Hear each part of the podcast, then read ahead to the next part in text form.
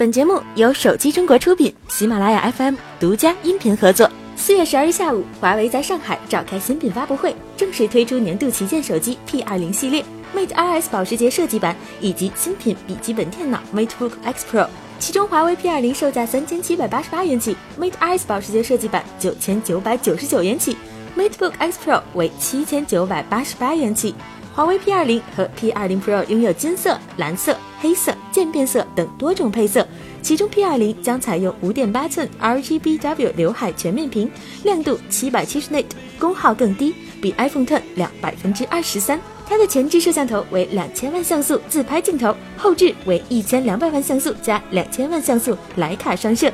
华为 P 二零 Pro 屏幕更大一些，为六点一英寸刘海屏。和 P20 相比，P20 Pro 的拍照规格更高，采用徕卡三摄，由四千万的广角镜头加两千万的黑白镜头加八百万的长焦镜头组成，支持三倍光学变焦和五倍混合变焦，以及九六零 FPS 超级慢动作拍摄。售价方面，华为 P 二零六加六十四 GB 版本为三千七百八十八元，六加一百二十八 GB 版为四千二百八十八元，P 二零 Pro 则是六加六十四 GB 版本。四千九百八十八元，一百二十八 GB 版五千四百八十八元，二百五十六 GB 版六千二百八十八元。三款产品均于四月十二日晚六点零八分全渠道开售。锤子科技将于五月十五日在鸟巢举办新品发布会，正式发布号称是革命性旗舰 R 一 Revolution One。对于这款旗舰，业界内最关心的应该是它的价格。那么锤子 R1 会卖多少钱呢？四月十三日，锤子科技 CEO 罗永浩透露，锤子新旗舰高配版价格超过六千元，应该没有问题。另外，此前根据曝光消息，锤子 R1 将搭载颠覆性操作系统，该系统整合了人工智能技术，有望实现超过百分之二百的效率提升。至于硬件配置，锤子 R1 采用全面屏是没跑了，可能会搭载高通骁龙八四五处理器，这是高通二零一八年主打的旗舰芯片。基于十纳米工艺制成打造，采用 c a r o 三八五架构，八核心设计，GPU 为 Adreno 六三零，性能强悍。四月十日，苹果发布了红色特别版的 iPhone 八。今年的特别版 iPhone 八与去年不同，其前面板改为黑色玻璃，与红色的玻璃背板形成了个性非常鲜明的红黑配色，看起来骚气十足。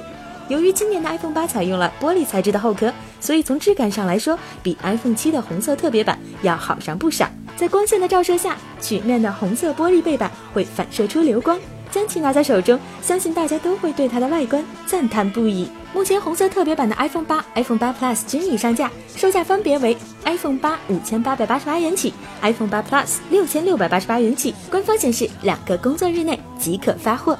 四月二十二日，魅族即将在乌镇发布二零一八年的首款旗舰机。如今我们已经知道这款产品就是魅族十五系列。现在距离发布会的日期越来越近，关于这款产品的详细消息也在逐渐浮出水面。据悉，本次魅族十五系列手机将在摄像头方面为我们带来惊喜。近日，有消息人士指出，魅族十五系列手机在摄像头方面的提升非常巨大，多款产品均将采用小米 Mix 2S 的同款摄像头，即索尼 IMX 三六三传感器。这款传感器已被多个旗舰手机所采用，拍照质量大家也有目共睹，所以魅族十五系列手机在拍照方面的表现值得期待。根据目前已知的消息，魅族将在本次发布会上发布多款魅族十五系列产品，价格涵盖多个价位段。另外，魅族十五系列手机的芯片也是实力不俗的。目前我们已知的是，魅族十五系列手机采用的是三星 Exynos 八八九五，魅族十五 Plus 与高通骁龙六六零及魅族十五的概率非常大。